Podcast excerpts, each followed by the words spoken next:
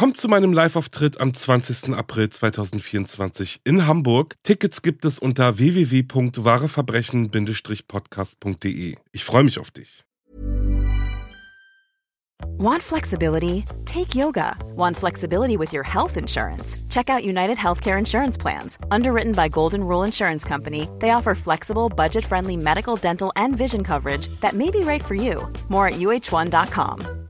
Hey, I'm Ryan Reynolds. At Mint Mobile, we like to do the opposite of what Big Wireless does. They charge you a lot, we charge you a little. So naturally, when they announced they'd be raising their prices due to inflation, we decided to deflate our prices due to not hating you.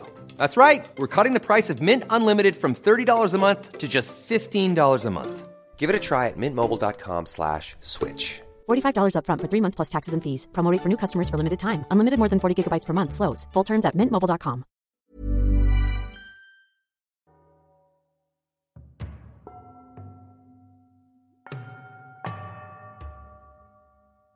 Hallo und herzlich willkommen zu Wahre Verbrechen. Ich bin Alex und ja, da bin ich schon wieder. Aber ihr ja auch und darüber freue ich mich sehr. Danke, dass ihr wieder eingeschaltet habt. Danke aber auch für all eure lieben Nachrichten, eure Bewertungen, euren Support fürs Weiterempfehlen und, und, und. Eine ganz feste Umarmung geht raus an euch.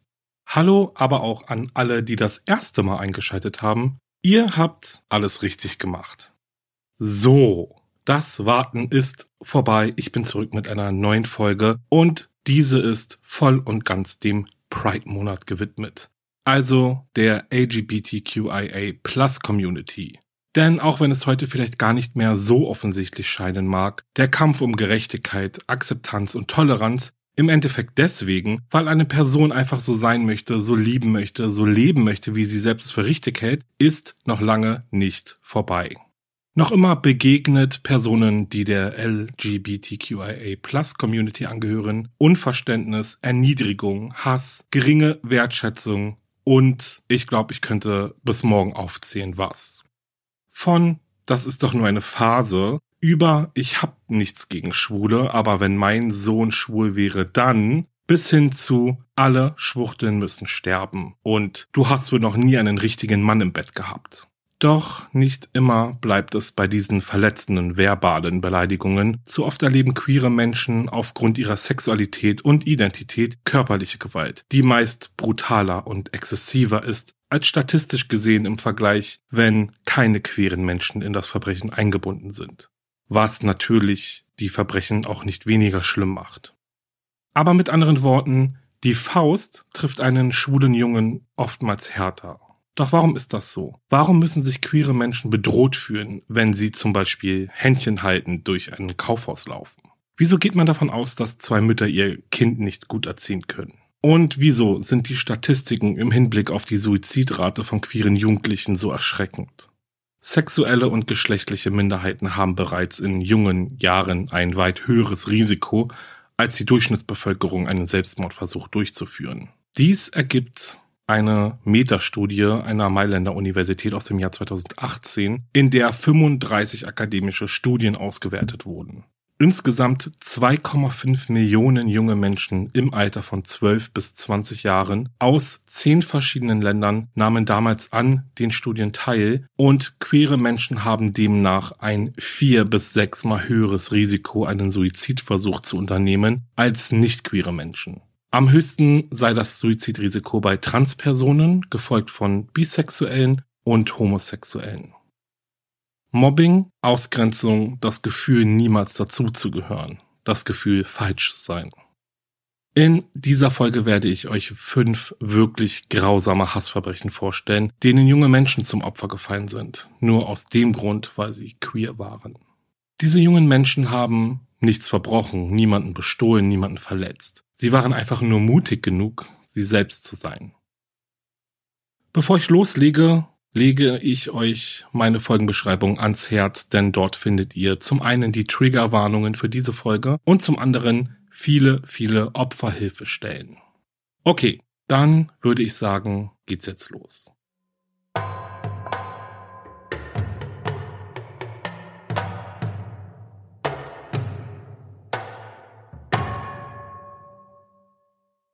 Am 4. Juli 1991 war der 27-jährige Paul Brussard gemeinsam mit seinen beiden besten Freunden im Stadtviertel Montrose unterwegs. Montrose zeichnet vor allem aus, dass das Viertel LGBTQ geprägt ist. Hier in den queeren Bars, Restaurants und Clubs sollte ein Ort entstehen, in dem sich jeder und jede wie zu Hause fühlen kann frei sein, ohne Vorurteile, mit seinem Freunden abhängen oder mit seinem Partner oder ihrer Partnerin Hand in Hand durch die Straßen laufen, ohne Angst davor zu haben, aufgrund seiner oder ihrer Sexualität diskriminiert zu werden. Als Paul und seine Freunde am frühen Morgen aus einer Gay-Bar kommen, passierte alles so schnell, dass sie kaum Zeit hatten zu realisieren, was gerade geschah. Paul und seine Begleiter Carrie und Richard liefen über einen Parkplatz in Richtung ihres Zuhauses, welches nur wenige Blocks von der Bar entfernt lag. Als ein junger Mann aus dem Fenster seines Fahrzeuges zu ihnen hinausruft und sie nach dem Weg fragt. Die Männer antworteten höflich, verabschiedeten sich und setzten ihren Weg fort, als plötzlich die Türen mehrerer Fahrzeuge aufsprangen und zehn junge Männer, bewaffnet mit Brettern, in die Nägel eingehämmert, und mit Stahlkappen besetzten Stiefeln und Taschenmessern auf sie zugelaufen kommen. Sofort fangen die Unbekannten an, auf Paul, Carrie und Richard einzuschlagen und sie verbal zu beleidigen. Irgendwann schaffen es Carrie und Richard sich von der Schlägergruppe loszureisen und auf die Hauptstraße zu gelangen, um Hilfe zu holen. Paul hingegen blieb zurück. Alle zehn Angreifer konzentrierten sich nun auf ihn. Als endlich der Rettungswagen am Tatort eintrifft, waren die Angreifer schon weg. Paul lag schwer verletzt auf dem Boden, war aber noch ansprechbar. Er bat die Rettungssanitäter eindringlich darum, in das St. Joseph Medical Center gebracht zu werden, und dem stimmten sie auch zu. Doch, warum auch immer, und hier gibt es mehrere Theorien, entschieden die Sanitäter sich dafür, den Krankentransport ohne Blaulicht und ohne Sirenen durchzuführen. Die Fahrt in das Krankenhaus, die eigentlich etwa acht Minuten gedauert hätte, dauerte deswegen ganze 40. Im Krankenhaus dauerte es dann noch einmal etwa 60 Minuten, bis Paul von einem Arzt untersucht wurde. Mit anderen Worten, Paul ist nicht als Notfall in das Krankenhaus eingeliefert worden, trotz des schrecklichen Vorfalls, den er erlebt hat. Die Untersuchung des Arztes ergab bei Paul mehrere Knochen- und Rippenbrüche, geprellte Hoden und mehrere tiefe Messerstiche. Der 27-Jährige erlag noch in derselben Nacht bzw. an diesem schicksalhaften Morgen seinen schweren Verletzungen. Der Angriff auf Paul Broussard und seine beiden Freunde entfachte einen historischen Kampf für die Gerechtigkeit, als die Polizei von Houston konfrontiert mit der Tat tatsächlich den Standpunkt vertrat, dass sie nicht die Absicht habe, den Mord weiter aufzuklären und schon gar nicht das Hassverbrechen. Unter anderem Queer Nation organisierte daraufhin einen queeren Protestmarsch, der als der größte in Houstons Geschichte eingehen sollte. Mitglieder und Unterstützer der LGBT-Community marschierten mehrere Tage durch das Montreux-Viertel und belagerten das Haus der damaligen Gouverneurin Anne Richards und der Bürgermeisterin Katie Whitmire. Die Proteste bekamen eine unglaubliche Aufmerksamkeit, was zum Glück schlussendlich dazu führte, dass die Aufklärung des Mordes höchste Priorität bekam. Aber auch in der Politik bewegte sich plötzlich ganz viel. Neben der Stadtratskandidatin Anise Parker stimmten auch alle anderen Mitglieder des Stadtrates, selbst die, die eigentlich eine, naja, ich sage mal, einen anderen Weg gehen wollten, für die Stärkung der homosexuellen Rechtsverordnung und drängten darauf, ein Gesetz gegen Hassverbrechen auf den Weg zu bringen. Doch die Aufmerksamkeit erdrückte nicht nur die Politik, nein, sie brachte auch eine junge Frau zum Reden, die die Freundin einer der unbekannten Angreifer war. Neun junge Männer waren zwischen 15 und 17 Jahren. Einer 22 Jahre alt. Sie kamen von einer Party der Woodlands High School, die in Woodland, einem noblen Vorort von Houston liegt. Alle zehn sollten nach eigenen Aussagen unter Drogen- und Alkoholeinfluss gestanden haben, als sie Paul, Carrie und Richard angriffen. Zudem waren sie gefrustet, weil sie in keinen Club gekommen sind. Sie alle wurden wegen des Mordes an Paul Broussard verurteilt. Einer von ihnen sitzt noch heute im Gefängnis, denn John wurde als Haupttäter und Anstifter der Tat im Jahr 1992 zu einer Haftstrafe von insgesamt 45 Jahren verurteilt. Dem Bericht des Gerichtsmediziners zufolge führten nämlich die Messerstiche, die John seinem Opfer zufügte, letztendlich zu seinem Tod. Der Mord an Paul Broussard führte, wie ja schon gesagt, zu einem Vorstoß für den Schutz vor Hassverbrechen. Das Gesetz wurde in Texas ein Jahrzehnt nach Pauls Tod verabschiedet, doch gilt es bis heute nicht für Transgender-Personen. In Montrose steht nun als Andenken an dieses schreckliche Verbrechen der Remembrance Garden, der für Frieden und Toleranz steht.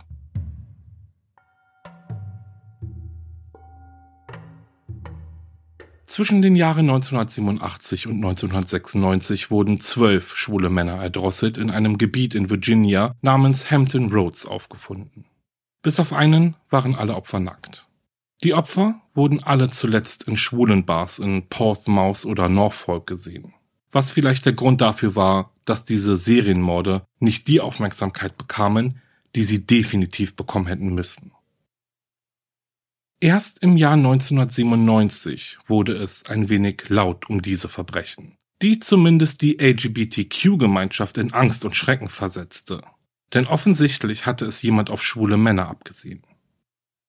Dem Protest der Gemeinschaft schloss sich damals auch die Gruppe Virginians for Justice an, dessen Vorsitzende ganz klar deutlich machte, dass es in Virginia alles andere als schwulenfreundlich ist. Es gab keinen öffentlichen Aufschrei darüber, dass die Morde doch endlich aufgeklärt werden müssten. Also waren die Polizisten und Sheriffs in dem County ja nicht im Zugzwang. Und das merkte man dann auch. Am 6. Mai 1997 dann verhaftete die Polizei Jackson Manning wegen des Mordes an einem schwulen Mann namens Andrew Smith. 1998 verurteilte ein Geschworenengericht Jackson Manning für den Mord an Andrew Smith zu einer lebenslangen Haftstrafe. Mit Bekanntgabe des Urteils erklärte auch der Polizeichef von Chesapeake, dass Jackson Manning für alle zwölf Morde verantwortlich gewesen sei. Dennoch wurde er niemals wegen der anderen Morde vor Gericht gestellt und verurteilt. Es war eben so, wie es war. Er hat elf weitere Männer, oder verdeutlichen wir das mal, elf schwule Männer umgebracht, ist damit davongekommen und nun ja, die Verurteilung wegen des einen Mordes reichte dann wohl mehr als aus.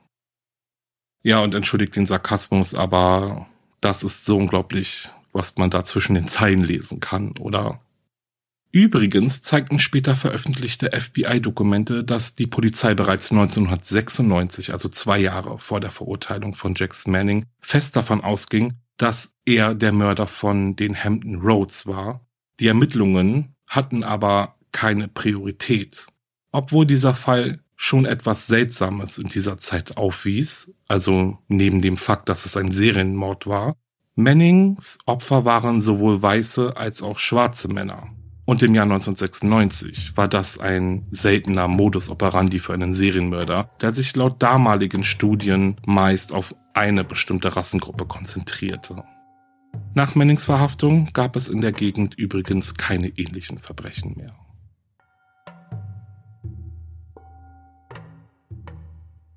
Gwen Amber Rose Arroyo war in vielerlei Hinsicht ein ganz normaler Teenager.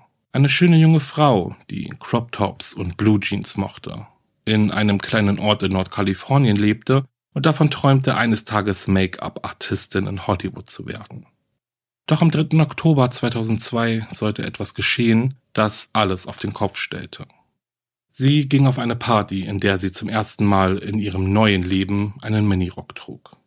Die 17-jährige Gwen war transsexuell. Eine junge Frau, die ebenfalls die Party besuchte, erkannte Gwen und outete sie vor ihrem Freund und seinen Kumpels. Paul, Michael, Jason und Peter führten Amber aus dem Haus in eine dunkle, ruhige Ecke. Dann fingen sie an, heftig auf sie einzuprügeln.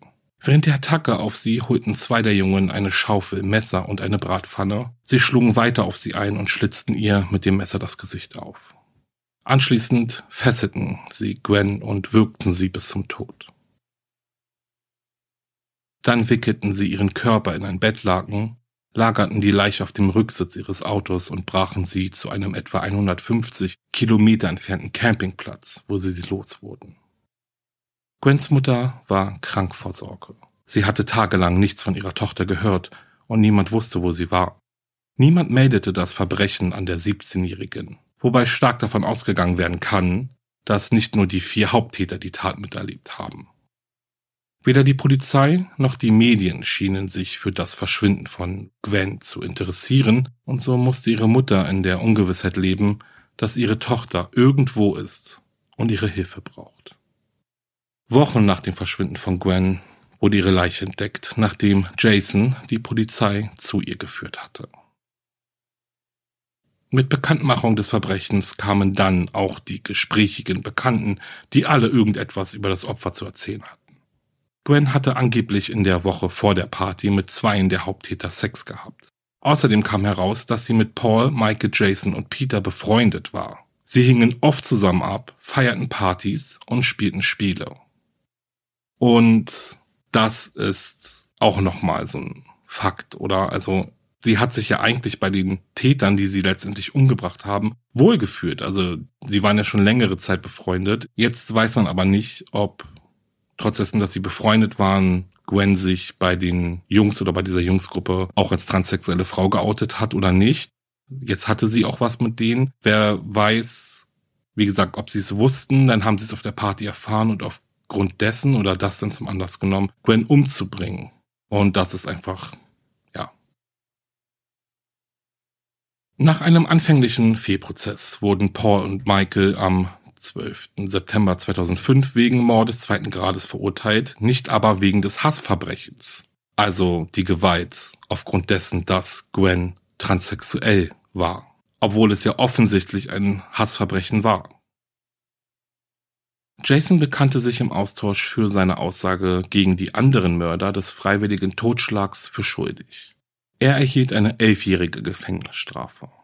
Peter, der darauf bestand, zum Zeitpunkt des Mordes nicht auf der Party gewesen zu sein und sagte, er habe nur, also nur bei der Vertuschung der Tat geholfen, schloss schließlich einen Deal mit der Staatsanwaltschaft ab und erhielt eine sechsjährige Haftstrafe. Das LGBT-Gemeinschaftszentrum von San Francisco veröffentlichte eine Erklärung, in der die Enttäuschung zum Ausdruck kam, die viele empfanden, als sie hörten, dass die Anklage wegen des Hassverbrechens nicht aufrecht erhalten werden konnte. Denn die Geschworenen hielten es nicht für angebracht, die Männer des Hassverbrechens für schuldig zu sprechen. Aber es ist unvorstellbar, dass Hass bei diesem Mord keine Rolle gespielt hat, hieß es. Es handelt sich um eine transsexuelle Jugendliche, die vor ihrem Tod aufgrund ihres Transgender-Status zuerst verhört, brutal behandelt, sexuell missbraucht und gedemütigt wurde, sagt die transsexuelle Musikerin und Aktivistin Shauna Vigaro dem Bay Area Reporter. Der Overkill des Mordes spricht für die Tatsache, dass es sich um ein Hassverbrechen handelt. Wir müssen uns daran erinnern, dass die Freiheit, die wir genießen, wenn wir uns outen und unser Geschlecht zum Ausdruck bringen, von der Tatsache herrührt, dass wir kämpferisch, stolz und sehr laut waren. Und das sehe ich im Moment nicht, sagte sie weiter. Dass Gwen transgender ist, war kein provokanter Akt. Sie ist, wer sie war. Am 18. September 2006, also vier Jahre nach der brutalen Ermordung, wurde vom kalifornischen Gouverneur Arnold Schwarzenegger der Gwen Araujo Justice for Victims Act unterschrieben. Es war das landesweit erste Gesetz, das sich mit der Verwendung von Panikstrategien befasst. Das heißt, Angeklagte können sich nicht auf gesellschaftliche Vorurteile gegenüber ihrem Opfer berufen, um ihre eigene Schuld an einer Straftat zu verringern. Und ja, das rührt daher, dass die Angeklagten zum Beispiel auch in diesem Fall ausgesagt hatten, sie wären in Panik geraten, nachdem sie erfahren hatten, dass Gwen transsexuell ist und sie haben sich in die Ecke gedrängt gefühlt und aufgrund dessen, um sich selbst zu schützen vor dieser Transgender-Person, haben sie dann letztendlich so reagiert, wie sie reagiert haben. Und da kann man nur den Kopf schütteln. Das Transgender Law Center vertrat Sylvia Gero bei ihrer Petition zur rechtlichen Anerkennung von Gwens Namensänderung. Obwohl eigentlich Anträge auf posthume Namensänderungen selten sind, argumentierten die Anwälte des Zentrums, dass der Antrag eine gültige Ausübung der Gerichtsbarkeit darstelle. Im Juni 2004 wurde der Petition stattgegeben und Gwens Name anerkannt. Gwen war sicherlich nicht die erste transsexuelle Frau, die ermordet wurde. Aber ihre Ermordung war schockierend und zum Teil wegen der extrem Gewalttätigkeit der Tat. Zum anderen vielleicht auch wegen der Zeit und des Ortes, an dem sie sich ereignete, nämlich in Yuma, Kalifornien, Teil des Silicon Valley und nur 30 Meilen von San Francisco entfernt. Die örtlichen Highschools und sogar große Theaterbühnen probten gerade für The Laramie Project, ein Theaterstück über den schwulenfeindlichen Mord an Matthew Shepard. Kathy Renner, die ehemalige Nachrichtenleiterin der Gay and Lesbian Alliance Against Defamation, bewunderte öffentlich den Kampf von Gwens Mutter um Gerechtigkeit und auch um die Anerkennung der Namens- und Geschlechtsanpassung. Sie bezeichnet ihren Kampf als historisch. Gwens Mutter sagte den Reportern, dass auf dem Grabstein Gwen stehen würde und dass sie in dem schönsten Kleid beerdigt werden würde, das sie finden konnte.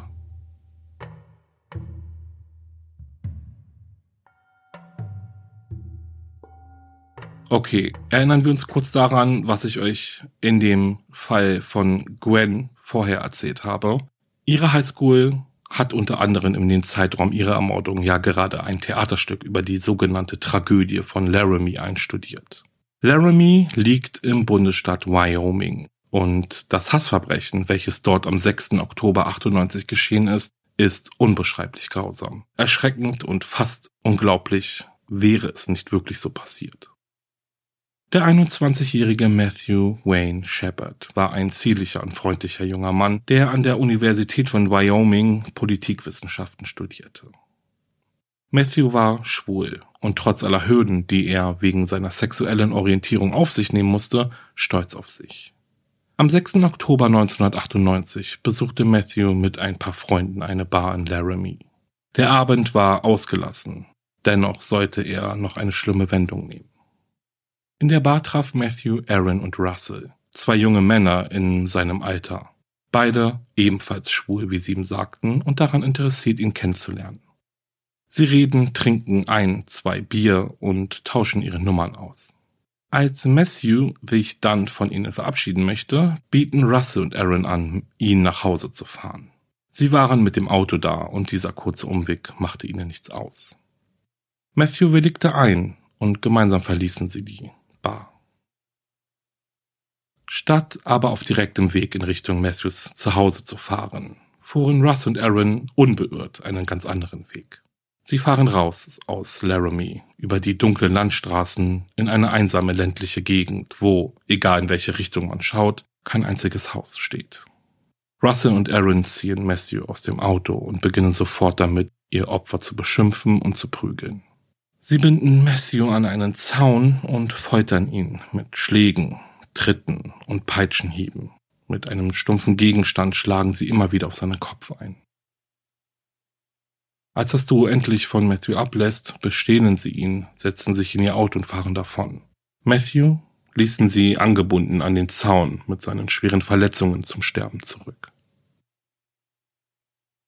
Etwa 18 Stunden nach der brutalen Attacke wird Matthew von einem Radfahrer entdeckt, der ihn zuerst für eine Vogelscheuche hielt. Das Verbrechen erlangte eine große mediale Aufmerksamkeit und vor allem ein bestimmter Satz im Zusammenhang mit diesem Verbrechen lässt einen wirklich nicht mehr los. Denn so hieß es damals, dass Matthews Gesicht vollständig mit Blut bedeckt war. Außer eben die Stellen, an denen seine Tränen das Blut weggewaschen hatten. Nachdem er von dem Radfahrer gefunden wurde, wurde Matthew in ein Krankenhaus im nahegelegenen Fort Collins gebracht und lag mehrere Tage im Koma, bevor er an einer schweren Hirnschädigung starb, die sein Herz zum Stillstand brachte. Außerdem hatte er Frakturen an Vorder- und Hinterkopf, Brüche und zahlreiche Risswunden am Oberkörper, die von den Schlägen mit der Peitsche herrührten. Dieser Mord war so schockierend, dass nicht nur in Laramie, sondern auch in größeren Städten wie San Francisco und New York Mahnwachen abgehalten wurden. Matthews Mutter Judy setzte sich nach der Ermordung ihres Sohnes für eine Gesetzgebung gegen Hassverbrechen ein, da es im Jahr 98 noch keines solches gab, weder auf nationaler noch auf Bundesstaatsebene. Was im Übrigen bedeutete, dass die beiden Täter auch nicht wegen des Hassverbrechens angeklagt und verurteilt werden konnten. Obwohl Russell seiner Freundin gegenüber zugegeben hatte, dass sein Angriff auf Matthew aufgrund seines Hasses auf schwule Männer ausgelöst wurde. Russell und Aaron zwangen ihre Freundinnen, ihnen ein Alibi für die Mordnacht zu geben. Vor Gericht erklärte Russell, der Auslöser des Angriffs war seine Panik gegen Homosexuelle. Er behauptete, er sei von Matthew angegraben worden, weshalb Panik in ihm aufstieg und er in eine Art vorübergehende Unzurechnungsfähigkeit abglitt. Und das ist so heftig, diese Erklärung, oder? Da steigt richtig Wut in meinen auf. Also, ja, es tut mir leid, diese Einwürfe auch immer. Aber im Prinzip sagt er ja, er wurde angemacht von einem schwulen Mann und das hat ihn so krass in Panik versetzt, dass er sich nicht anders zu helfen wusste, als Matthew letztendlich umzubringen. Aber das Schlimmste ist, dass genau das ja früher so sehr gezogen hat. Natürlich konnte jeder Heteromann Russells Lage verstehen, denn wer wollte schon von einem schwulen Mann angebankert werden? Noch schlimmer, was, wenn die Kumpels das mitbekommen hätten? Dann ist der Ruf ruiniert. Und ey, ich weiß, das mag überspitzt wirken, aber ich denke nicht, dass es so überspitzt ist, sondern dass das so schon sehr oft, auch vor Gericht, durchgegangen ist. Wenigstens kam Russells Freundin vor Gericht zur Vernunft und sagt schlussendlich gegen Russ und Aaron aus. Sie erzählte der Staatsanwaltschaft, dass die beiden Männer vorgaben, schwul zu sein, um Matthew in das Auto zu bekommen. Die brutale Tat war also geplant und Matthew zur falschen Zeit am falschen Ort. Wäre er nicht in dieser Nacht in der Bar in Laramie gewesen, dann hätte es definitiv ein anderes Opfer gegeben. Russell wurde zu zwei aufeinanderfolgenden lebenslangen Haftstrafen verurteilt, während Aaron wegen des schweren Mordes für schuldig befunden wurde und zum Tode verurteilt wurde. Matthews Eltern setzten sich jedoch stark dafür ein, dass Aaron vor der Todesstrafe bewahrt wird. Sein Vater Dennis sagte der Los Angeles Times damals, dass lebenslänglich im Gefängnis zu sein Gnade für jemanden bedeutet, der sich weigerte, seinem Sohn gegenüber Gnade walten zu lassen. Aarons Strafe wurde später dann auf zweimal lebenslänglich ohne die Möglichkeit der Bewährung umgewandelt. Matthew Shepards Beerdigung wurde zu einer Mahnwache gegen Hassverbrechen, gegen homosexuelle Menschen, an der unheimlich viele Menschen und auch die Medien teilnahmen und ihre Solidarität bekundeten. Aber es gab auch die andere Seite. So gab es auch einen Teil von Menschen, der mit selbstgebastelten Schildern, auf denen Sätze standen wie Schwuchtelmet, fahr zur Hölle oder keine Tränen für Schwule auf der Beerdigung demonstrierten. Matthews brutale Ermordung führte zu einem grundlegenden Wandel in der Sichtweise der Öffentlichkeit gegenüber Homosexuellen und zur Notwendigkeit eines Schutzes vor Hassverbrechen aufgrund der sexuellen Ausrichtung und der Geschlechtsidentität. Dennoch dauerte es ein Jahrzehnt, bis im Oktober 2009 der Matthew Shepard und James Byrd Jr. Hate Crime Prevention Act vom Kongress verabschiedet und von Präsident Barack Obama unterzeichnet wurde und unter anderem folgende Punkte beinhaltet. So ermöglicht es den Bundesbehörden die Durchführung von Ermittlungen bei Hassverbrechen, die von den lokalen Behörden nicht verfolgt werden. Es werden Steuergelder zur Verfügung gestellt, um staatliche und lokale Behörden bei der Ermittlung und Verfolgung von Hassverbrechen zu unterstützen. Und das FBI wird verpflichtet, Statistiken über Hassverbrechen auf der Grundlage von Geschlecht und Geschlechtsidentität zu erstellen. Dies ist die erste Bundesgesetzgebung, die LGBTQI Plus Menschen einbezieht. Dies war aber nur eine der Veränderungen, die der Mord an Matthew Shepard mit sich brachte. Zahlreiche Künstler behandelten das Verbrechen in Liedern und Filmen, darunter zum Beispiel Elton John und Melissa Etheridge. Und das Theaterstück The Laramie Project wurde, wie ja schon gesagt, an hunderten von Orten auf der ganzen Welt aufgeführt und erhielt auch eine eigene von HBO produzierte Dokumentation.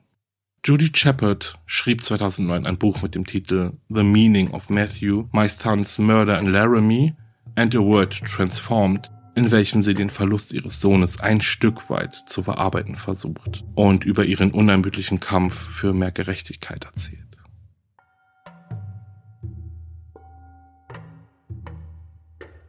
Im Jahr 2001 reiste die 16-jährige Frederica Martinez zum Ute Mountain in Colorado. Dort fand das Roundup Rodeo von Cortez statt und alle freuten sich schon darauf.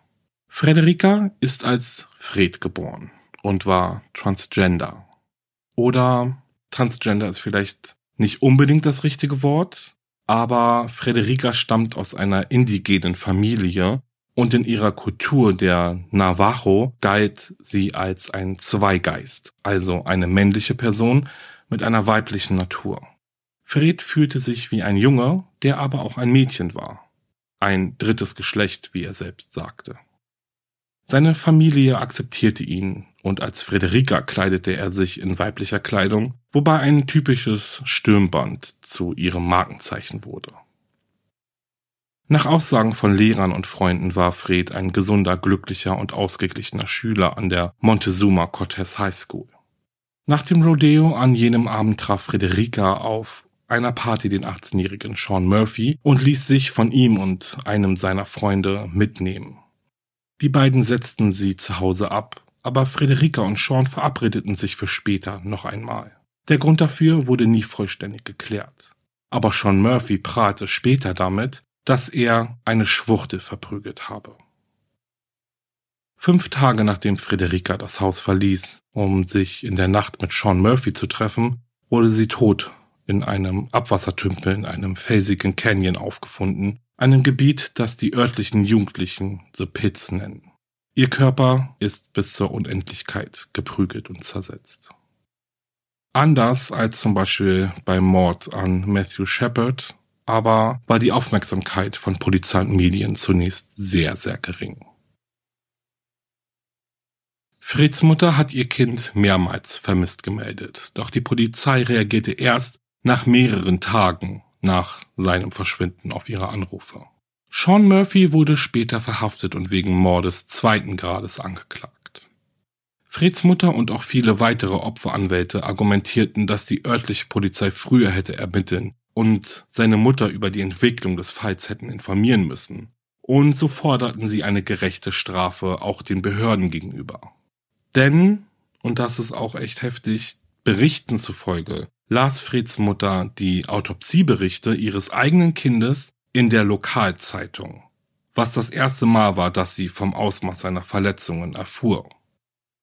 Das heißt, sie wurde nicht einmal über den Autopsiebericht informiert, sondern, ja, wie gesagt, hat in einer Lokalzeitung wie tausende von anderen Menschen auch von dem brutalen Ausmaß der Attacke auf ihren Sohn gelesen, also davon erfahren. Die Autopsie ergab, dass Freds Bauch mit einem Messer aufgeschlitzt worden war. Sein Körper war übersät von Wunden und er erlitt einen Schädelbruch, welcher letztendlich zu seinem Tod führte. Wie schon in den Fällen zuvor konnte auch Sean Murphy nicht wegen eines Hassverbrechens angeklagt werden, da die Hassverbrechensgesetze von Colorado zu dieser Zeit keine Verbrechen aufgrund der Geschlechtsidentität oder des Geschlechtsausdrucks abdeckten. Er bekannte sich des Mordes zweiten Grades für schuldig und wurde am 4. Juni 2002 zu 40 Jahren Haft verurteilt. Ironischerweise war Sean Murphys Mutter selbst bekennende Homosexuelle. Sie konnte die Taten und das offensichtliche Motiv, aus welchem ihr Sohn heraus gehandelt hatte, nicht glauben. Sie war sich sicher, dass ihr Sohn nie homophob gewesen war. Freds Mutter legte bei der Beerdigung Fotos von ihm in männlicher und ihr in weiblicher Kleidung auf seinen Sarg, um ihre bedingungslose Akzeptanz und ihre Liebe zum Ausdruck zu bringen. Freds und Frederikas Geschichte wurden in dem Dokumentarfilm Two Spirits gewürdigt, einem Film, an dem ein Jahrzehnt lang gearbeitet wurde und der in 90 Prozent des Landes ausgestrahlt wurde und Einschaltquotenrekorde gebrochen hat. Der Film, in dem es um die indigene Tradition rund um das Thema Geschlecht geht, war auch für einen GLAAD Award nominiert.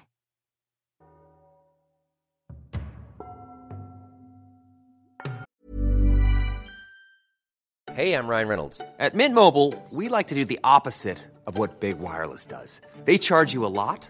We charge you a little. So naturally, when they announced they'd be raising their prices due to inflation, we decided to deflate our prices due to not hating you. That's right. We're cutting the price of Mint Unlimited from $30 a month to just $15 a month. Give it a try at mintmobile.com slash switch. $45 upfront for three months plus taxes and fees. Promo for new customers for limited time. Unlimited more than 40 gigabytes per month. Slows. Full terms at mintmobile.com. Puh, und ich glaube, jetzt müssen wir erst einmal tief durchatmen, also ich zumindest. Ja, welch wirklich schreckliche und unglaubliche Verbrechen. Und zwar ganz allein deswegen, weil die Opfer homosexuell oder transsexuell waren. Das waren in allen Fällen, die ich euch vorgestellt habe, die einzigen Gründe für die Taten. Obwohl, okay, entschuldigt, wir nehmen jetzt die Serienmorde von Hampton Roads mal raus, weil die waren ja offensichtlich auch anders motiviert noch, aber die anderen Fälle, da kann man schon sagen, geschahen, weil Personen homosexuell, transsexuell waren. Morde oder sagen wir, wie es ist. Overkills, aufgrund dessen, dass einzelne Personen einfach ihr Leben leben wollten, wie sie es für richtig empfunden haben. Und ganz ehrlich, wenn ich jetzt so speziell auf den Overkill anspreche, dann ist da sicherlich jetzt auch einiges an Emotionen gerade da, also bei mir, aber irgendwie scheint es doch auch gar nicht so unwahr zu sein. Ich meine, in dem Einfall haben wir es ja schon gehört und ihr habt es ja jetzt auch mitbekommen. Irgendwie hat man das Gefühl, dass gerade bei diesen Hassverbrechen gegen die LGBTQI Plus Community es immer irgendwie extrem ist. Also sei es eine gezielte Mobveranstaltung, in denen 10, 20, 30 Menschen, keine Ahnung, losrennen und homo- und transsexuelle Menschen anpöbeln, verprügeln, den CSD sprengen. So wie jetzt zum Beispiel auch erst am 4. Juni diesen Jahres in Karlsruhe, wo eine Person, die eine Regenbogenflagge schwang, von einer Gruppe umstellt wurde, die eine Größe von ungefähr 30 Personen hatte. 30 Personen, die beleidigt und geschlagen haben. Die Angreifer entrissen der Frau auch die Flagge und verbrannten sie vor allen Anwesenden. Heute steht die damals anwesende Polizei stark in der Kritik, weil diese nicht oder nur sehr verhalten in diese Attacke eingegriffen hat. Aber das Bezeichnende ist, dass Zeitungen, die über den Vorfall berichtet haben, die Tat wie folgt einleiten. Und ich zitiere jetzt mal. Am 4. Juni kam es vermutlich zu einem querfeindlichen Angriff. Und da sind wir eben auch bei dem Thema 2022 und wir reden immer noch von einem vermutlichen Hassverbrechen, obwohl man definitiv von einem Hassverbrechen sprechen kann. Ich meine, es war eine queere Veranstaltung, es wurde ja auch eine Flagge verbrannt und da frage ich mich, wieso werden solche Taten immer hinter so einem vermutlich versteckt und nicht einfach angesprochen, wie es ist. Ähm, aber ja, oder? Also da müsste man drüber nachdenken. Aber das sind auch so Themen, über die kann man sich, glaube ich, so die ganze Nacht unterhalten. Ja. Und es hört ja auch nicht auf. Also ich habe ja für die Recherche dieser Folge einfach auch mal so aktuelle Sachen rausgesucht, die in Verbindung Hassverbrechen und LGBTQI Plus Community stehen. Und ihr habt selber mitbekommen, allein in diesem Monat, in diesem Pride-Monat ist so viel passiert. Meine, die Fälle, die ich euch jetzt vorgestellt habe, die waren ja alle so in den 90ern, Ende der 90er passiert. Und da gab es ja auch noch gar keine Gesetze gegen Hassverbrechen. Die sind aufgrund einiger dieser Fälle ja auch erst erlassen worden. Aber da sieht man mal, wie wichtig das ist, dieses, diese Themen auch ernst zu nehmen und auch da keine Lücke zu lassen für potenzielle Angreifer.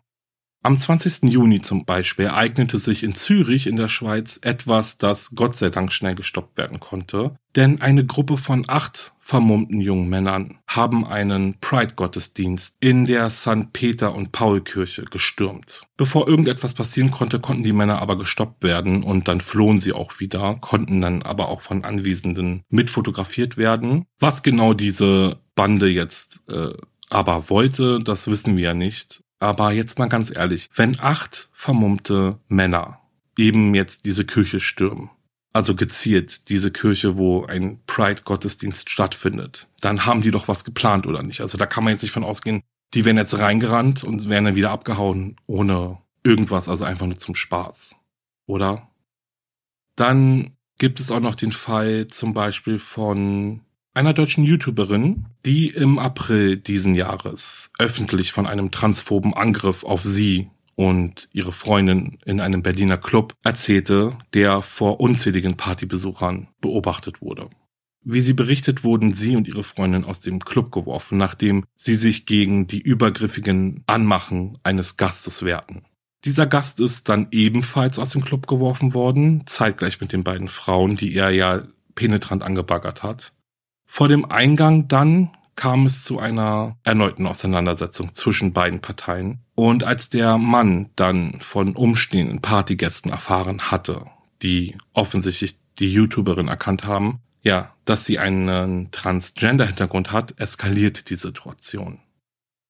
Brutal wurde die junge Frau und ihre Freundin von dem Mann und einem seiner Bekannten zusammengeschlagen und als sie auf dem Boden lagen, wurde auch brutal auf ihre Köpfe eingetreten. Die beiden Frauen suchten Schutz bei den Türstehern, die aber wiederum ihnen den Eintritt verwehrten und sie schutzlos bei ihren Angreifern zurückließen.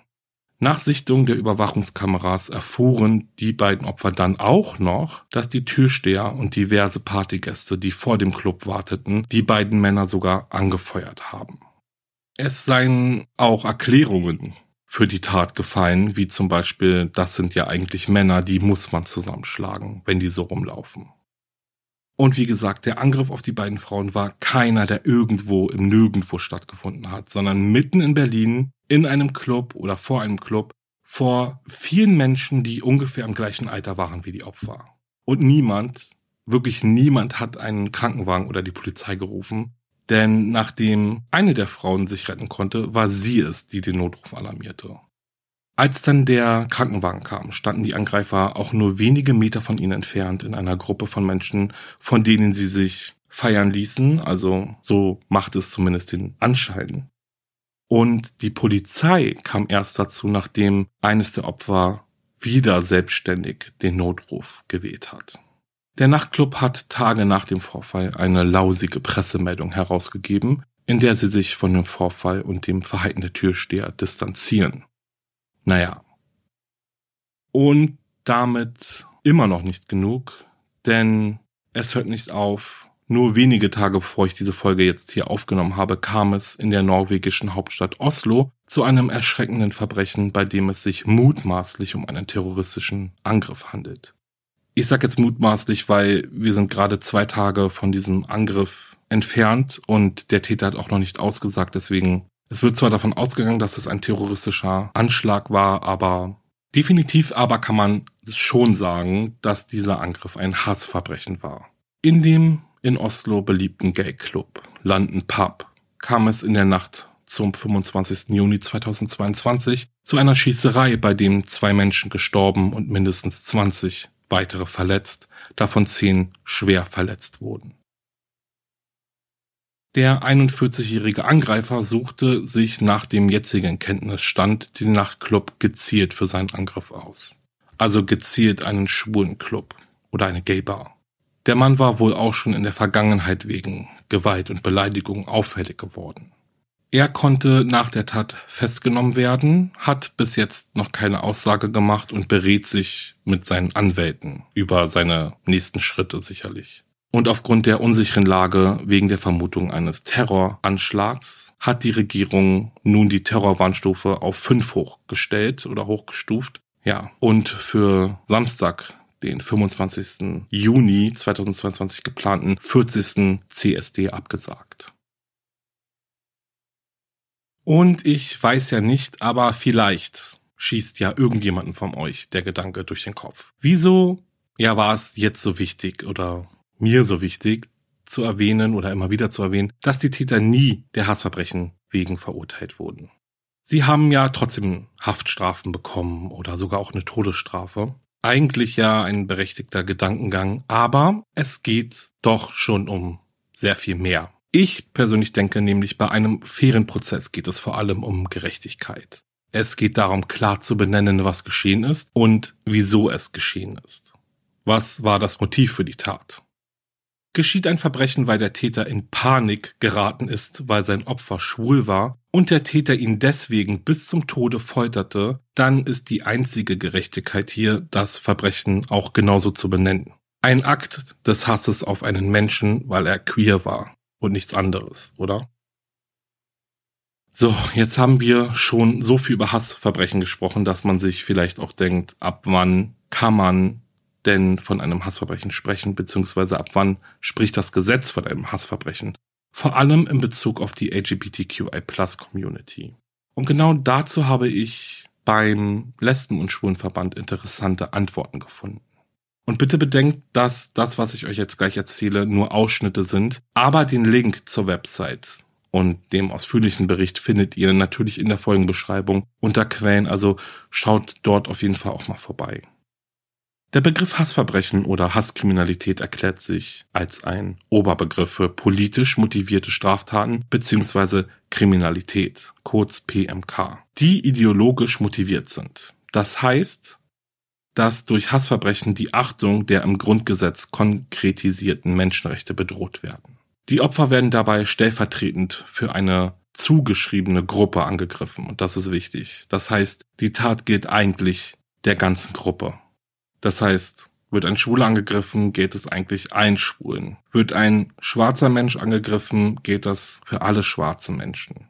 Wird ein aus Asien stammender Mensch angegriffen, geht das für alle aus Asien stammenden Menschen. Also Hasskriminalität ist seit 2001 ein Themenfeld der PMK, welches nach folgenden unterschieden wird fremdenfeindliche, antisemitische, rassistische, christenfeindliche, islamfeindliche und antiziganistische Straftaten sowie gegen sonstige Religionen, gegen den gesellschaftlichen Status, gegen die sexuelle Orientierung, gegen eine Behinderung und gegen sonstige ethnische Zugehörigkeit gerichtete Straftaten. Erst seit dem 01.01.2020 gibt es das Unterthemenfeld Geschlecht und sexuelle Identität um laut Bundesministerium eine trennscharfe Unterscheidung der täterseitigen Motive transphob bzw. homophob schaffen zu können.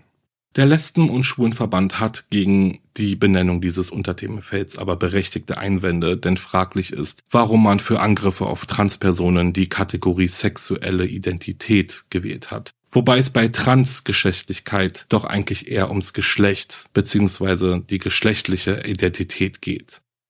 Und unklar ist dem Verband auch, warum frauenfeindliche Gewalt wiederum nicht dem Unterthemenfeld Geschlecht und sexuelle Identität zugeordnet wird. Der Lesben- und Schwulenverband geht auch auf die Frage ein, wie viel Hasskriminalität gegen die LGBTQI-Plus-Community gibt es eigentlich in Deutschland. Wobei sie klarstellen, dass die Zugehörigen der Community keine homogene Gruppe sind. Also sie sind ja Männer, Frauen, intersexuell etc. Dazu kommt, dass die meisten Opfer mehrfach Diskriminierungen bzw. mehrere Formen von Hassverbrechen erleben. Also nicht nur, weil eine Frau zum Beispiel lesbisch ist, sondern weil sie auch noch eine Frau ist. Also kommt die sexualisierte Gewalt dazu. Dann ist das Opfer vielleicht auch eine schwarze Frau, wodurch sie dann zusätzlich auch rassistisch motivierte Gewalt erleben kann oder erlebt. Die PMK-Statistik erfasst zum einen Straftaten, die sich gegen die sexuelle Orientierung des Opfers richten. Ob das Opfer lesbisch, schwul oder bisexuell war, wird aber nicht weiter aufgeschlüsselt. Im Jahr 2020 wurde, wie ja schon gesagt, dieser Kategorie dann auch die transfeindliche Gewalt zugeordnet.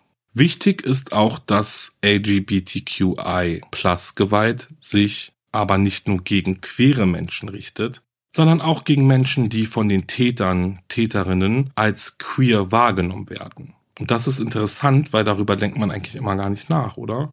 Wer entscheidet denn, ob ich queer bin oder Person X queer ist? Also wartet man auf so Offensichtliches, dass man sieht, okay, da ist jetzt ein Mann, der mit einem Mann Händchen hält, aber es kann ja auch ein heterosexueller Mann sein, der mit seinem heterosexuellen besten Freund irgendwie gerade einen schönen Abend hatte und sie sich umarmen und verabschieden. Also wisst ihr, und das kann dann halt von einem Täter oder von einer Täterin natürlich auch als queer gewertet werden und vielleicht geraten sie dann deswegen in dieses queere Hassverbrechen. Also ja, das bedenkt man ja sonst gar nicht. Also man, dass natürlich Gewalt gegen queere Menschen nicht nur queere Menschen betreffen muss.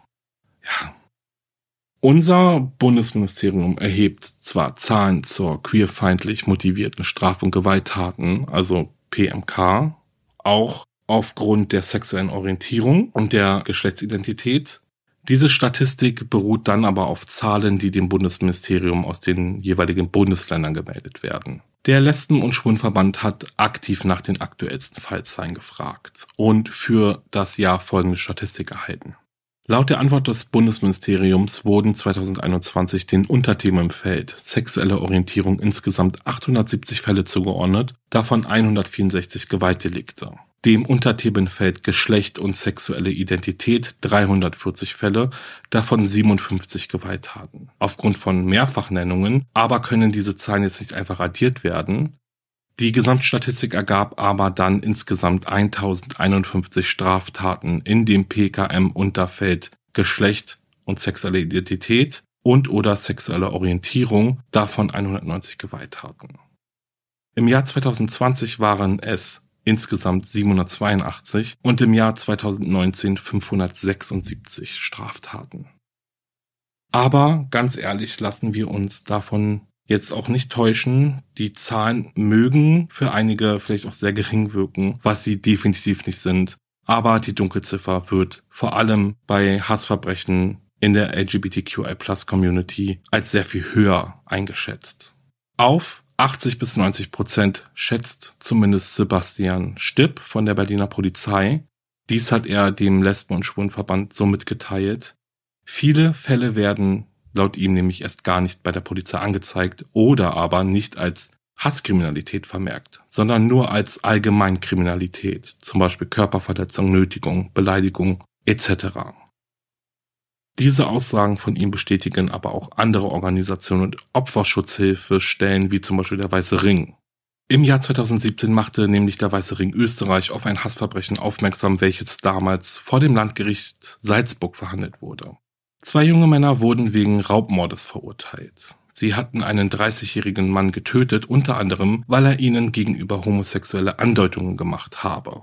Und die Täter ihn erziehen wollten erziehen. Also, ja, unglaublich, oder? Der Weiße Ring prangerte damals dringend an, dass in Österreich Straftaten, die aufgrund von Vorurteilen zum Beispiel gegen die ethnische oder nationale Herkunft des Opfers oder seine sexuelle Orientierung statistisch nicht einmal erfasst werden, beziehungsweise wurden, obwohl das Gesetz diese Erfassung hergibt. Denn nach Paragraph 33 des Strafgesetzbuchs hat ein Angeklagter mit einer höheren Strafe zu rechnen, wenn ein Straferschwerungsgrund vorliegt, wie zum Beispiel ein Hassverbrechen. Doch es gibt keine Daten dazu, wie oft dieser Erschwerungsgrund angewendet wird. Also das heißt, es gibt keine handfesten Zahlen, mit denen Opferschutzhilfen zum Beispiel arbeiten können, um Gesetze zu stärken. Auch wird vom Weißen Ring angeklagt oder wurde vom Weißen Ring angeklagt, dass aufgrund der fehlenden Statistiken der Eindruck vermittelt werden könnte, dass es in Österreich zum Beispiel gar keine Verbrechen gegen die queere Community gibt. Okay, ich denke, ich mache jetzt hier mal einen Cut, denn ganz ehrlich, man könnte noch Stunden, acht Tage lang weiter über das Thema sprechen.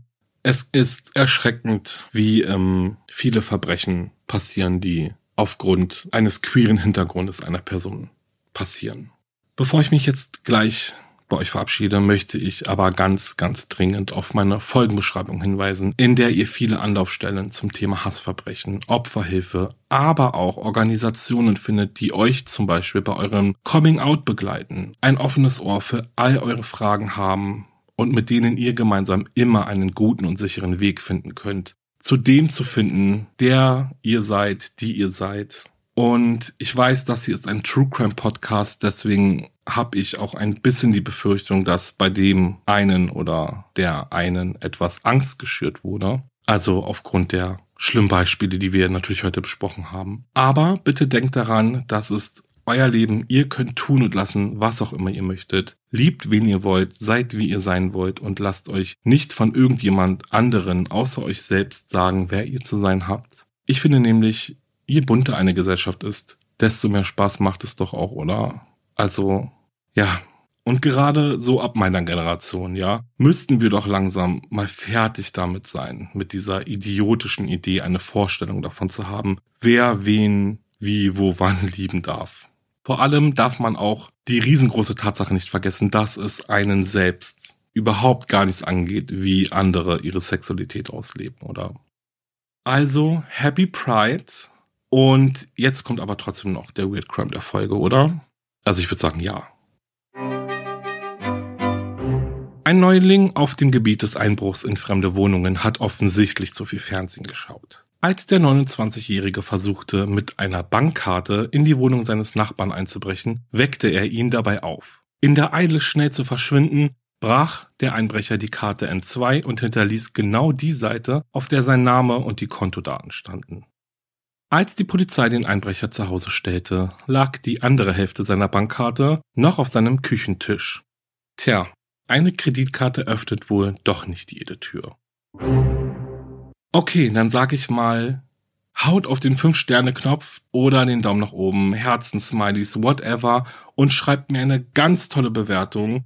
Ey, wirklich, ihr unterstützt mich und diesen Podcast damit wirklich sehr. Bitte, also wenn ihr es noch nicht gemacht habt, tut es. Dauert auch nicht lange. Ähm, ich bedanke mich jetzt schon dafür. Danke, danke, danke. Schaut auch bei meinem Instagram vorbei. Dort findet ihr mich unter wahre unterstrich Verbrechen unterstrich Podcast. Und ja, zwingt eure Freunde auch gleich mit, äh, mir zu folgen. Das wäre super. Dann könnt ihr natürlich noch meinen Podcast Paranormale Verbrechen hören und mal in meinem Merch-Shop vorbeischauen und dort ein bisschen stöbern, wenn ihr Lust habt.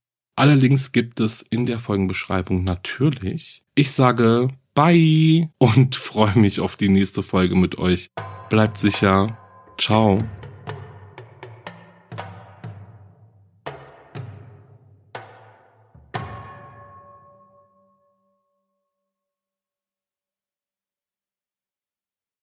Hey, bevor es mit wahre Verbrechen losgeht, wollte ich dir noch meinen Podcast Steig nicht ein vorstellen. Hier spreche ich in jeder Folge über einen Kriminalfall, der sich beim Einsteigen in ein fremdes Fahrzeug ereignet hat. Jede Woche eine neue Folge, exklusiv bei Podimo. Podimo ist eine Podcast-App, bei der du neben den überall frei verfügbaren Formaten auch viele weitere Podcasts findest, die es nur da gibt und außerdem auch eine große Auswahl an Hörbüchern. In der App kannst du zum Beispiel auch wahre Verbrechen und hunderte weitere True Crime Podcasts hören. Mehr Infos und den Link zum Angebot für Podimo findest du in den Show Notes.